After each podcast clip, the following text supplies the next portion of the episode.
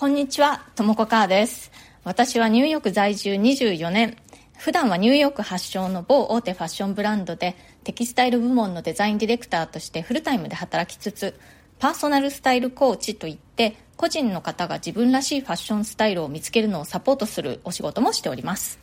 このチャンネルニューヨーク人生劇場では人種のるつぼ何でもありのニューヨークで私が働いて暮らして経験したことや日々の生活の中であったちょっと面白いことや気づきなどについてお伝えしていきます。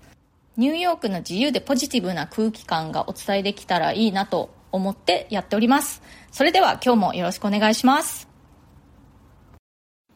えっと、今日はですね、えー、相手に伝わる話し方というハッシュタグでお話ししたいと思います。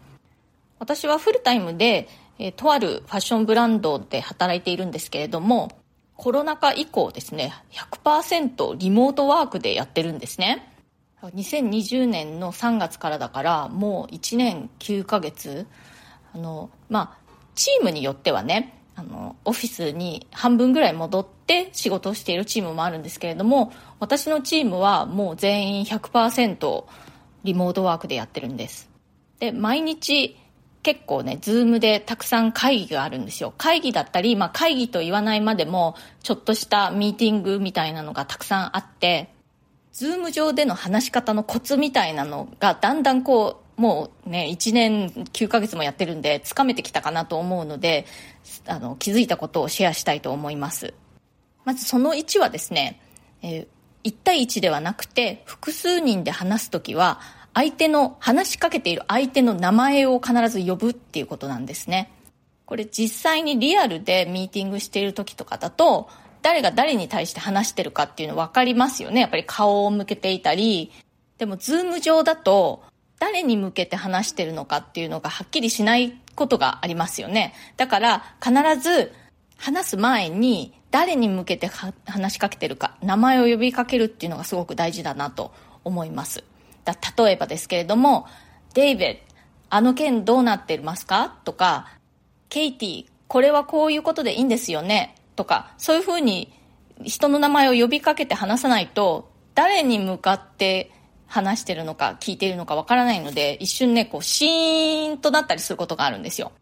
アメリカ人っていうのはそもそも普段から人にこう名前を呼びかけるっていうことがすっごく多いんですね。まあ、オンラインじゃなくてそのリアルの場でですね、日本人に比べるとすごくね、こう名前を、相手の名前を呼びかけて話しかけるっていうことがすごく多いんです。で、私もそれは分かっていたことなので、なるべくね、人の名前を呼びかけるようにしようって頑張ってはいたんですけれども、やっぱり生粋のアメリカ人に比べるとそれがちょっと足りてなかったかなと思うんですね。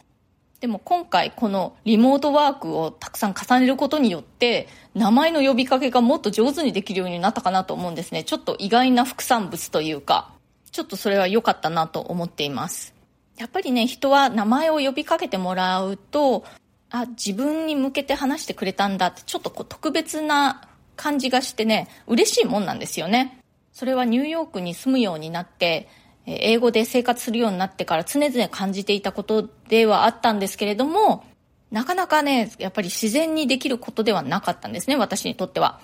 でも、このリモートワークでちょっとそれが上手になったかもしれないと思います。えー、そして、ズームでミーティングするときの話し方のコツ、その2は、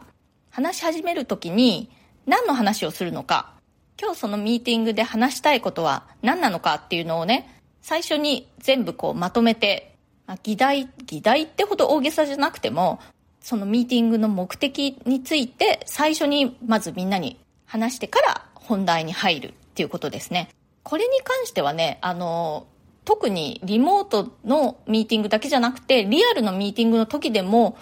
まあ、常々感じていたことで使えるなと思っていたんですけれども、リモートだとより一層重要性を感じるというか、あの、すごくそれでミーティングの効率が良くなるし、聞く人にとってはすごくそれが親切なんですよね。今日はこの話とこの話と、あとこの話をします。というふうに最初に言っておくと、聞く方もその心づもりができるというかね、聞く方の立場になってみると、すごくね、あの、わかりやすくて親切だなと感じます。あとはね、あの、私はデザインの仕事をしているので、画像をたくさんシェアして見せるっていうことが多いんですけれども、その時にも、リアルの場で、こうね、何かプリントアウトしたものを見せるとしたら、こう、たくさん机の上にバーッと広げて見せることってできるじゃないですか。だけど、やっぱりズームだと、こう、一つ一つね、見せなくちゃいけないので、大体全体でどのくらいの数を私が用意してるのかっていうのを、あらかじめ伝えるようにしています。例えばね、あの、これからリサーチをお見せしますけれども、全部で5ページありますとかね、そんな感じに言っておくと、見る方の心づもりができると。そうすると見る方も、じゃあ5ページ全部見終わったところでコメントしようかなとかで、そういう心づもりができるんですよね。これもね、やっぱりやると、聞く方からしてみるとね、すごく親切に感じるんですね。それから、ズームミーティングで相手に伝わる話し方のコツ、その3はですね、まあ話し方っていうよりも、まあ話す時の態度って感じなんですけれども、リアルで会う時よりも、こう、愛想をね、ちょっと3割増しぐらいにしてちょうどいいっていうことです。どうしてもね、ズームの画面を通して話をすると、目線が合いづらいですよね。それでね、ちょっと、あの、普通にしてるつもりでも冷たい印象とかこう関心のないような印象を与えてしまうっていうことがあるんですね。だからちょっとこうあのなんでしょう愛想よくって言うと変だけれども関心ある感じをちょっと持ってよくうなずくとか笑顔を見せるとかそういうことをしてちょうど普通ぐらいの感じになるなと思います。別にねあの普通に真剣に聞いているつもりでもなんとなくね、こう、仏頂面で機嫌悪く見えたりするんですよ、そのズームを通してだとね。だからちょっと持ったぐらいで、まあ普通ぐらいに見えるという気がしますね。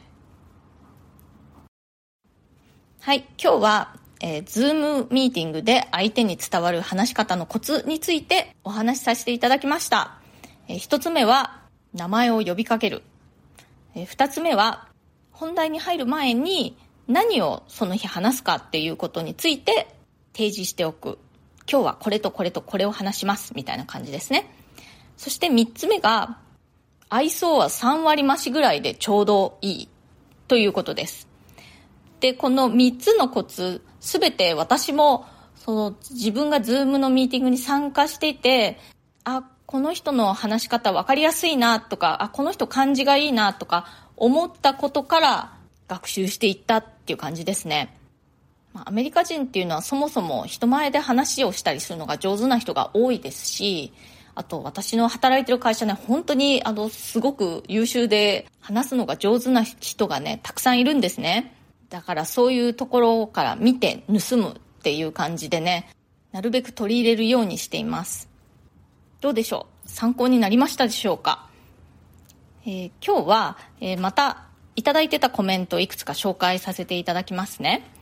前回の夫婦間でも仕事でも使える円満コミュニケーションのコツという回にコメントいただきました。えー、ともこさん、同じお名前ですね。あら、私も結婚18年です。ということで、一緒ですね。どうですか？長く感じますか ?18 年。それともあっという間でしたでしょうか？それから、三鷹あゆみさん。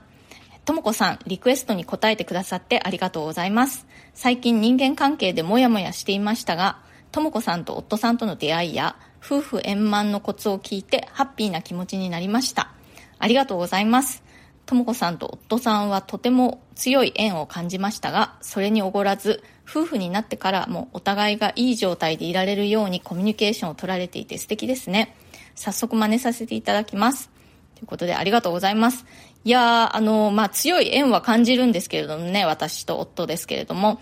まあ、喧嘩することもありますしね、特に結婚したての頃はもっと喧嘩してたと思うんですけれども、まあ、日々ね、努力ですよ。やっぱりね、文化の違いで、え、こんなことで？みたいな、あの、謎の喧嘩もあるので、また今度ご紹介しようかなと思います。結構ね、これは日本人同士だったら喧嘩にならないだろうみたいなこともあるので、えそれから、ゆうママさん、負けるが勝ちですね。本当そうですよね。あの、妙なプライドは捨てて、もう負けるが勝ちですよ。もうさっさと負けてね、気分よくって感じですかね。それから TM さん、とても勉強になりました。特に説得より共感と主語、主語を私にすることを取り入れていきたいと思います。過去の自分の出来事を思い返してみました。あの時今回のとも子さんのお話を取り入れていればといろいろ思い出しました。同じ内容も表現を変えると印象はかなり違ってくると実感しました。感謝です。私のお気に入りボールペンです。この一本のみを大切にしています。ということでありがとうございます。ボールペン、なかなかスッキリしたいいデザインのボールペンですね。本当にね、同じ内容も表現の仕方次第なんですよね。あの、間違ってることは言ってなくても、言い方のせいで、こう、何か険悪な雰囲気になってしまったりとか、まあ、厳しいことを言う時も、言い方が上手だからそんなにあの、反発されなかったりとか、まあ、素直に受け止めてもらえたりとか、そういうのはすごくあると思います。もう私もね、日々勉強ですよ。他の人がね、話しているのを聞いて、あ、なるほど、こういう風に言えばいいのか、とかね、心の中でメモメモって感じですね。皆さんコメントありがとうございました。今日はこの辺で終わりにしたいと思います。え今日の放送が気に入ってくださったら、それから私の話をまた聞いてみてもいいかなと思ってくださったら、ぜひチャンネルのフォローもよろしくお願いします。それから質問やリクエスト、相談なども受け付けていますので、コメント欄からか、または私のプロフィールのところに質問できるリンクを貼ってますので、ぜひ送ってください。匿名でも大丈夫ですよ。えー、ニューヨークのこと、ファッションのこと、海外で働くこと、海外で暮らすこと、キャリアチェンジのこと、その他人生に関する何でも OK です。えー、人生劇場なのでね、私にお答えできることであれば、この放送を通じてできるだけお返事していきたいと思います。今日も最後まで聞いてくださってありがとうございました。今日、久々に猫図が遠くの方でにゃっと言ったの聞こえましたでしょうか？今日は久々にラッキーそれではまた次回、ともこかーでした。